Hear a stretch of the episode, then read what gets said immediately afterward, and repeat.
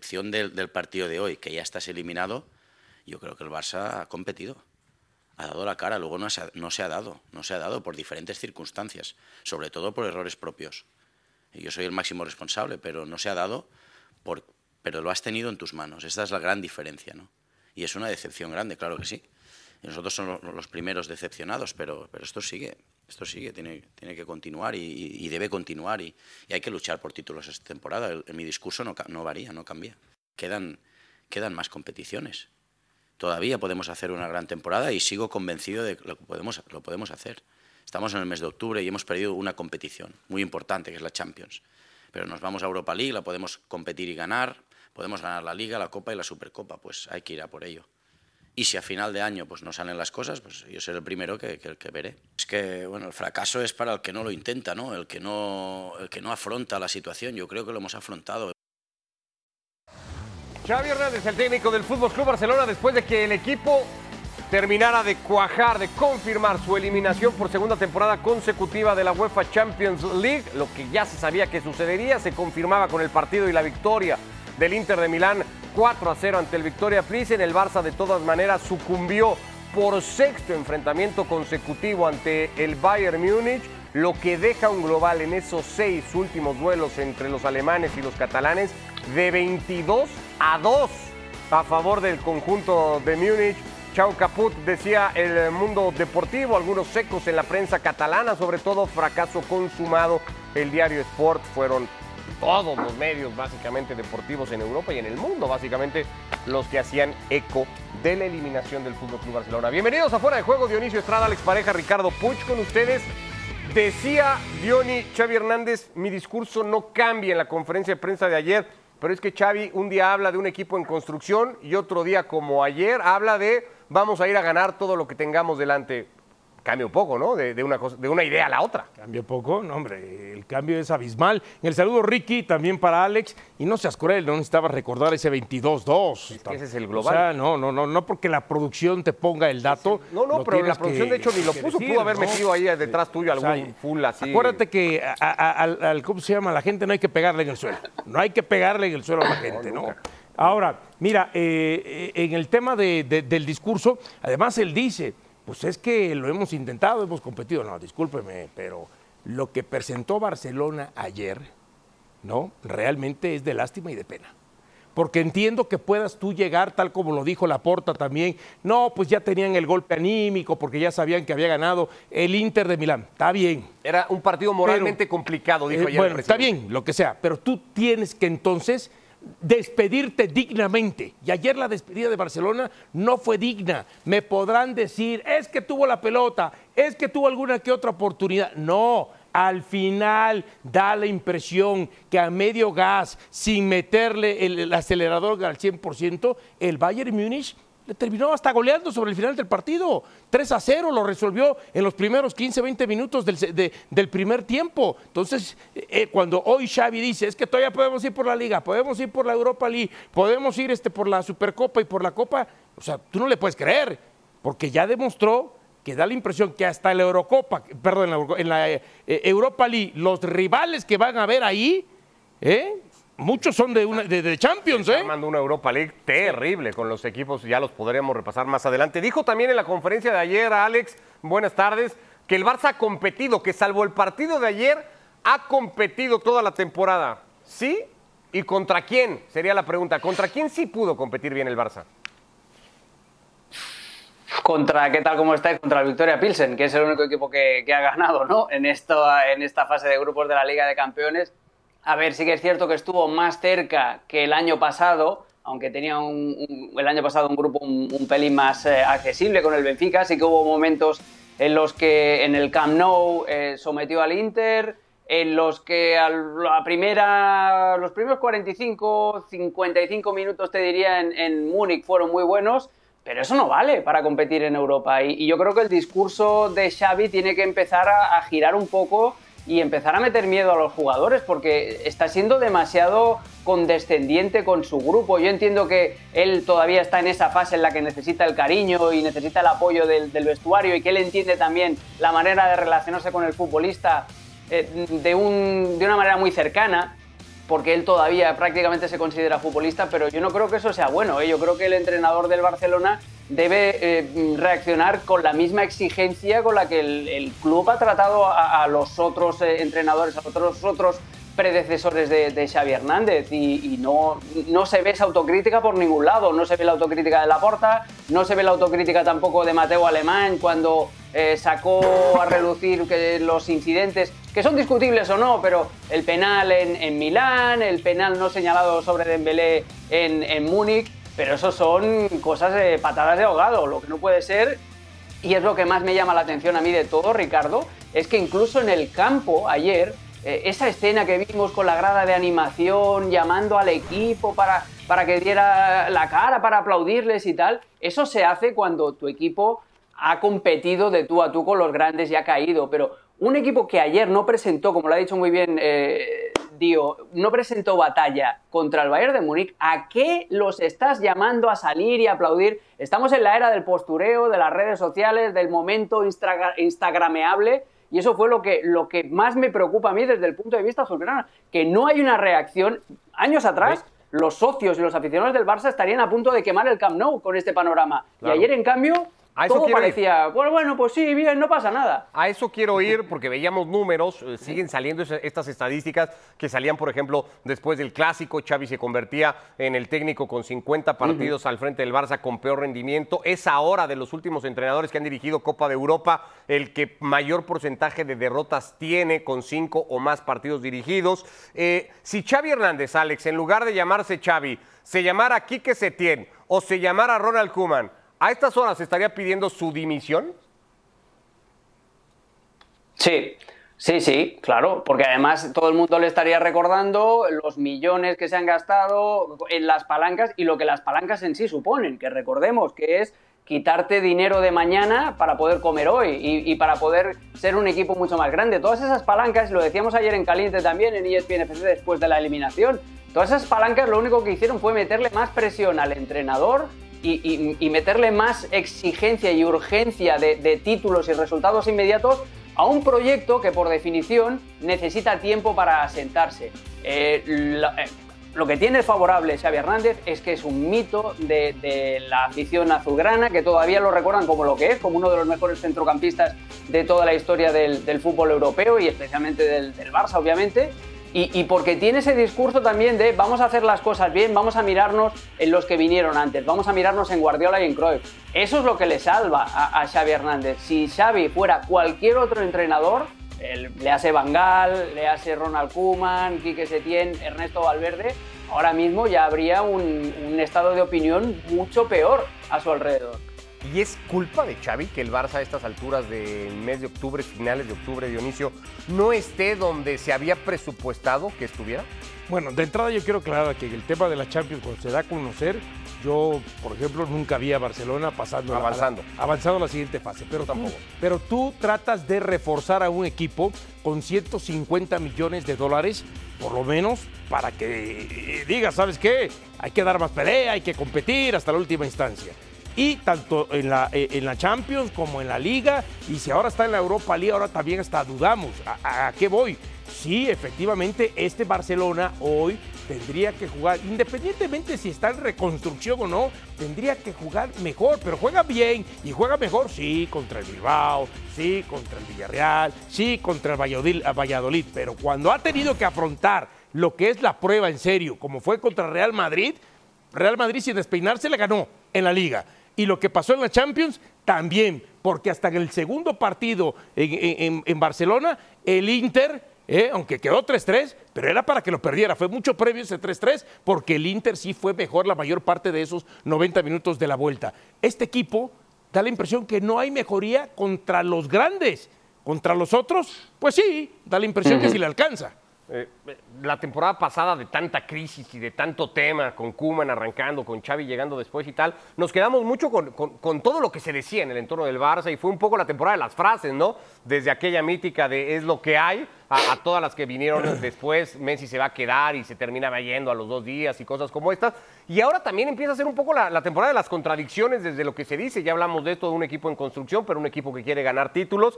Eh, es un equipo que va a dejar de ganar por lo menos 20, 25 millones de euros con esta eliminación en fase de grupos, Dionisio, pero también se está empezando a hablar ya ahora mismo que este equipo va a salir al mercado de invierno a buscar refuerzos, un lateral y un centrocampista cuando seguiría metido en una crisis económica que más o menos se va a ver reflejado pues en esto que vemos en pantalla. y tendrán que activar y además empieza a manejar que si la posibilidad de que cuando acabe el Mundial, ¿no? Luis Enrique pueda regresar y hay que ver si entonces eso tiene asidero y entonces también empieza a surgir el ruido de que Ansu Fati eh, quiere tener más minutos de juego y que si no se lo dan estaría pidiendo su salida del Barcelona, no sabemos si ahora en invierno o en el próximo eh, verano. Cuando vienes a ver, entonces todo lo que aparentemente la porta pintaba de que, bueno, ya ahí están todos los refuerzos, ya nada más es de que Xavi los haga eh, trabajar y como maquinita los aceite, no, todos esos engranes hoy parece que el aceite no está y se van, están empezando a oxidar,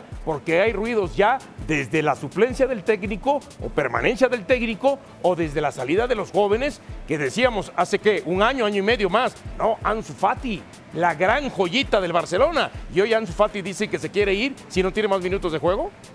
Bueno, eh, eh, el dato además que veíamos no es solamente, es el número duro, ¿no? O, frío de lo que representa los ingresos por premios de resultados que da UEFA. Eso hay que sumar la taquilla que dejas de percibir. No será la misma para vender un partido de Champions que para vender un partido de Europa League, por más atractiva que pudiera Los derechos de transmisión no sé si también repercuten. E, es todo un tema que afecta a una economía pues que está en donde está la del Fútbol Club Barcelona, Alex. Es que por eso es tan grave todo lo que ha sucedido esta temporada. Es que no, no solamente es eso, los números fríos, es el daño reputacional que tiene el Barça, que se convierte un año más en carne de meme y, y son demasiados años ya sin alcanzar unas semifinales, desde aquel desastre en Liverpool y, prácticamente parece un accidente si repasas el, el resto de eh, temporadas más allá de, de, la consecución de la Champions en 2015 en Berlín. Entonces, no solamente es eso, es cómo atraes nuevos sponsors eh, si, si, sabes que tu equipo, pues cuando llega la hora de verdad, cuando se tiene que enfrentar a los grandes, no rinde, ¿no? Y Dionisio la ha clavado con eso, porque eh, el Barça este año, con todos esos fichajes, con toda esa chequera, con todas esas palancas, se suponía que tenía que acortar el plazo de poder volver a competir, de poder volver cara a cara a, mirar a los grandes. Y ha sido todo lo contrario. Entonces, por eso está en una situación muy, pero que muy delicada. Y el problema de, de Laporta, eh, que, es el, que maneja todo, toda la comunicación institucional del club, es que a veces eh, eh, transmite un optimismo muy poco realista. Yo creo que Laporta está convencido de que todo va a salir bien porque ya le salió bien una vez y está intentando repetir prácticamente lo mismo con, muñequitos eh, diferentes, obviamente. Xavi en vez de Guardiola, eh, si no es Cruyff padre, pues ahora es Cruyff hijo. Eh, está intentando hacer eso, un regreso al pasado, pero es que no necesariamente la misma receta te va a salir bien dos veces, porque en 20 años el fútbol ha cambiado muchísimo y la manera de llevar el club que tiene Joan Laporta, que es muy presidencialista, muy Berlusconi, pues también está quedando muy atrás. Entonces, eh, no, pinta nada bien por el, al Barça por eso, porque se metieron en un agujero muy grande este verano intentando acortar plazos para el éxito inmediato y no lo han conseguido. Y el agujero está allí y lo tienes que tapar. ¿Y cómo lo tapas? ¿Cómo traes más sponsors? ¿Cómo echas a andar ese círculo virtuoso? Ese es el gran problema que tiene el Barça a medio largo plazo. ¿eh? Y ahora, decía el tema, y lo escuchamos al principio, ¿no? En las declaraciones de Xavi Hernández, sí, es que todavía podemos ganar esto, sí, porque todavía estás compitiendo en, esas, eh, en esos Están tres puntos del Real Madrid. Está bien, pero yo te voy a la larga. En este momento, si pones un porcentaje de la liga al margen de esos tres puntos, uno, a uno le cuesta difícil emparejar que diga, ¿sabes qué? Hay 50% para Barcelona y 50% para el Real Madrid. No, hoy da la impresión que hay 85% para el Madrid, por más que solamente sean tres míseros puntos y quizá el otro 15% y siendo este, dadivosos se lo damos al, Barcelona. Y después en la Europa League, con lo que ya vimos los rivales que va a haber, no es el primer candidato tampoco. A lo, a qué, serlo al menos. Claro, ¿a qué voy? Que da la impresión que ni siquiera porque hay que ver cómo se presentan las cosas. Ni siquiera que el torneo que él más ha dominado, por lo menos tiene, que es la Copa del Rey también, eh, lo, ves como que, lo pueda ganar. El Barcelona se puede ir sin títulos este torneo después de haber reforzado con 150 millones de dólares. Hay que ver cómo arranca ese torneo. Nada más, eh, ¿qué, equipo esperas? El fin de semana en Mestalla, Alex, no es el mejor momento del equipo de Gatuso, pero es un estadio que puede hacer pasar un mal rato al Barça, sobre todo si se parece anímicamente al que vimos ayer. Es que la clave está en eso, en la fragilidad mental del Barcelona, que, en los partidos grandes nunca se cree que, puede competir. Eh, entiendo que el Valencia no tiene la entidad de, esos rivales de los que hemos estado hablando, pero yo conozco muy bien Mestalla y Mestalla cada vez que va el Barça se transforma. Ya es una olla a presión de por sí, porque incluso en partidos como el que estuvo hace poco en el Valencia-Elche, que es un derby regional, que ya me explicarás tú, había muchísima exigencia alrededor del equipo. Entonces yo creo que para Gatuso, para los jugadores del Valencia y para la afición del Valencia, este es uno de los partidos clave de la temporada para ganar autoestima. Entonces va a ser para el Valencia una final y para el Barça tiene que serlo también, sobre todo en el aspecto mental. Se tienen que recuperar y tienen que, demostrar que, que han pasado página, como el propio Xavi estaba intentando en rueda de prensa. Pero vamos, algo más tiene que ofrecer a nivel táctico el Barcelona que jugárselas todas en la ruleta rusa y, además con muchas balas en el cargador, que es eh, Osman Dembélé. Osman Dembélé te hace un partido bueno, como el otro día contra el Athletic Club, y luego te hace cuatro eh, que lo querrías enviar no a la grada, lo querrías enviar al filial. Entonces, eh, ahí es donde Xavi tiene que buscar más cosas. No puedes seguir insistiendo con un futbolista que no tiene la regularidad, sobre todo en los partidos grandes, que tu equipo necesita.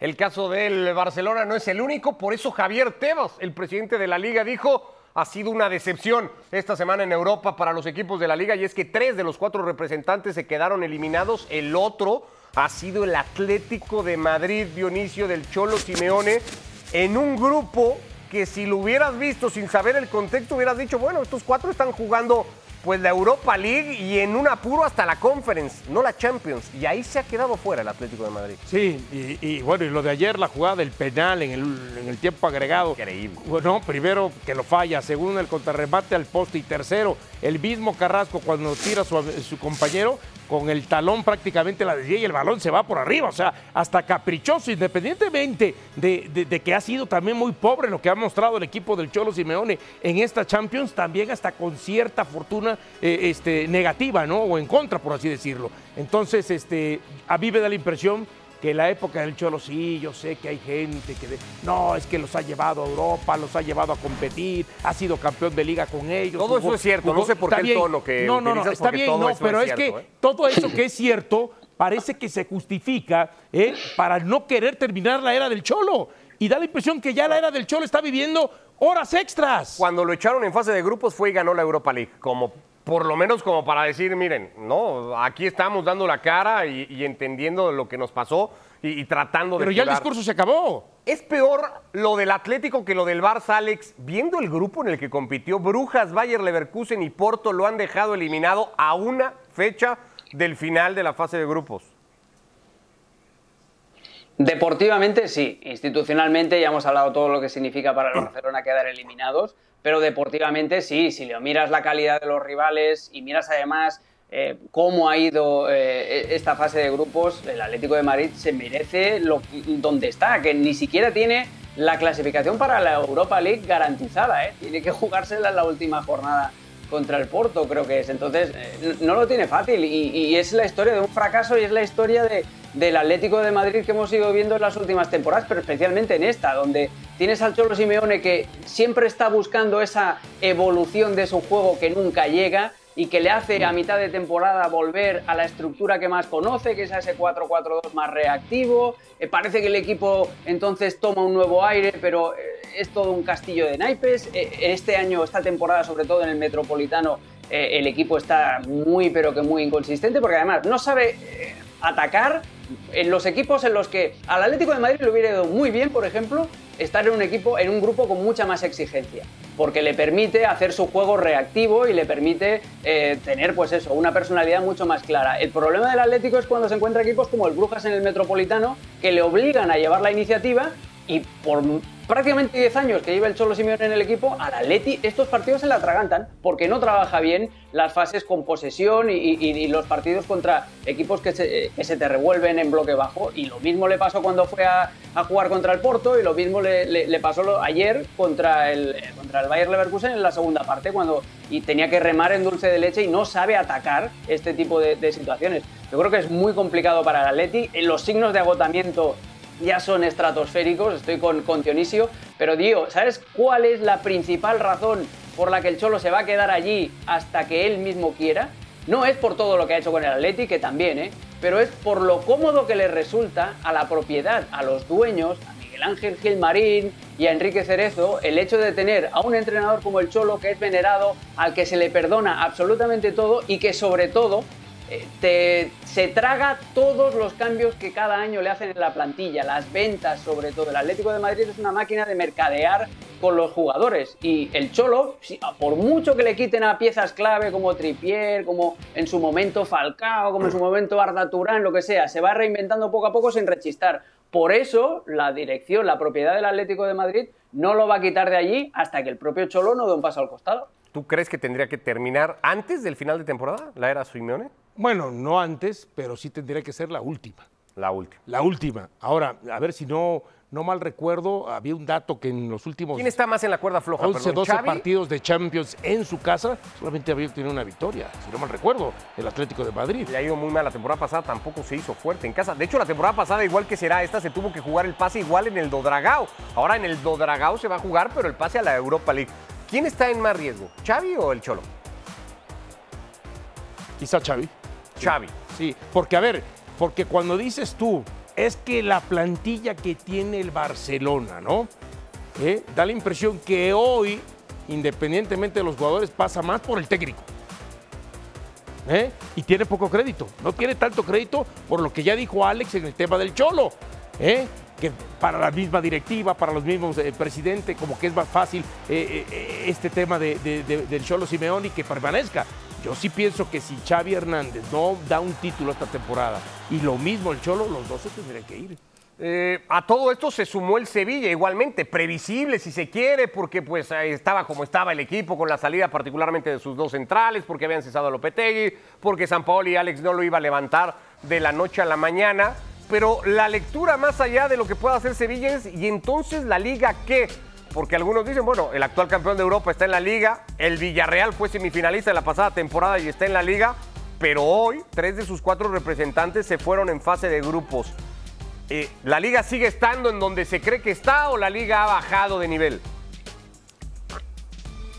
No, esto tiene que ser un toque de atención, pero para dictaminar sentencia necesitamos más tiempo, necesitamos una tendencia de dos, tres, cuatro temporadas para analizar eso, porque eh, estamos viendo este dato, por ejemplo, es la primera vez desde la 98-99 que solo tendrá un equipo en esta ronda de, eliminación directa. Eh, hace dos años creo que fue que vimos cuatro eh, equipos ingleses fi- semifinalistas de la Liga de Campeones. Cada año hay una, una, estadística, uno de estos datos que te puede decir una, cosa u otra. Entonces, para mí, la clave es, eh, pues eso, ver ah, en, en tramos más largos, cuatro o cinco temporadas, las tendencias. Y yo creo que esto es un toque de atención a la Liga Española, que no es casualidad, porque además eh, todos los equipos, no solamente el Barça, pero todos los equipos tienen problemas económicos y han, estrechado muchísimo su margen salarial y han mirado muchísimo eh, cada una de las inscripciones. Mira al Betis lo que le costó, por ejemplo, inscribir la renovación de Guardado y de, Claudio Bravo.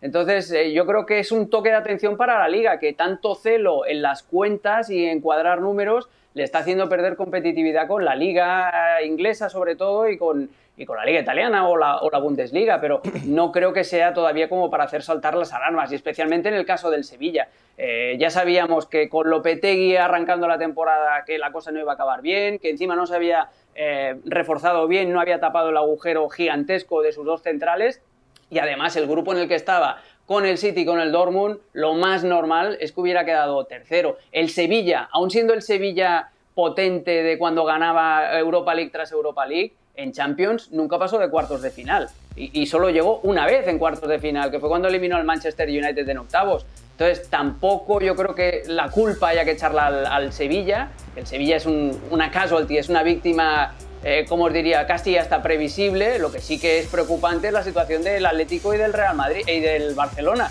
Habrá que ver, como ya te digo, con un par de añitos más, eh, si esa tendencia es real o no. A mí me da la impresión de que sí es una tendencia que es real, pero que el Real Madrid la termina maquillando. El Real, El Real Madrid ha maquillado Pero no sé esta es solo el Madrid, Dionisio, porque el Villarreal fue semifinalista la por temporada eso, pasada Y ahí te voy. y hace dos ganó la Está Europa League. El Real Madrid la maquilla porque es el que llega y termina siendo campeón eh, cuando todo el mundo pensamos que hay otros tres equipos como que más poderosos o que juegan mejor y resulta. Y después te puedes encontrar esas sorpresas del Villarreal, ¿no? Este, o que de pronto el, el equipo que desciende español y se va a la Europa League, pues termina metiéndose a una final. Pero al final de cuentas, si tú haces el balance, cada vez es más complicado que los equipos y sobre todo los más importantes como Barcelona y Atlético de Madrid en los últimos años, los veas en las instancias finales. Porque por lo menos uno espera que, independientemente del Real Madrid, o Barcelona o Atlético con estén en semifinales. pero con base y en no ese llegan, juicio y también no se llegan en decir semifinales. entonces que la Bundesliga no compite porque solamente es el Bayern Múnich. Bueno, da la impresión O sea, que sí, claro. y también al Bayern Múnich lo sorprendieron en su momento. ¿eh? Pero te digo, da la impresión, siempre está el debate, no de que lo que de la Bundesliga con la liga inglesa es, el debate es qué liga es mejor, la liga inglesa o la liga española. ¿eh? Y hoy da la impresión que el Real Madrid maquilla justamente muchas situaciones que está viviendo la liga en España. Aunque también si nos quisiéramos basar en qué liga tiene más títulos de las dos competiciones europeas, Alex, pues la española seguiría entonces mandando. Por el Madrid, si tú quieres. está el Madrid. Pero por todo lo hecho también por el resto de equipos de esa No, segunda línea claro. Pero muy estamos hablando de que los tiene la últimos Liga años. Española en la Europa Pero League. estamos hablando de los últimos años, de los últimos dos, tres años. Ya rara vez se- ves al Atlético o al Barcelona metiendo en sus instancias finales. Pero hay el que- que... lo hace es el Madrid. Y entonces el Madrid, No. El que, y entonces, ¿qué pasa? Ah, no, pero es que lo ganó el Madrid. Y eso se justifica y de ahí se agarran Instancias- los ¿qué de la liga. instancias finales? Pues meterse a la final o a la semifinal, por lo menos. Villarreal la jugó la temporada pasada. Por eso, pero no me digas que lo del Villarreal era una no te sorprendió. O sea, no era lo normal. A eso me refiero. No era lo normal del Villarreal. Alex.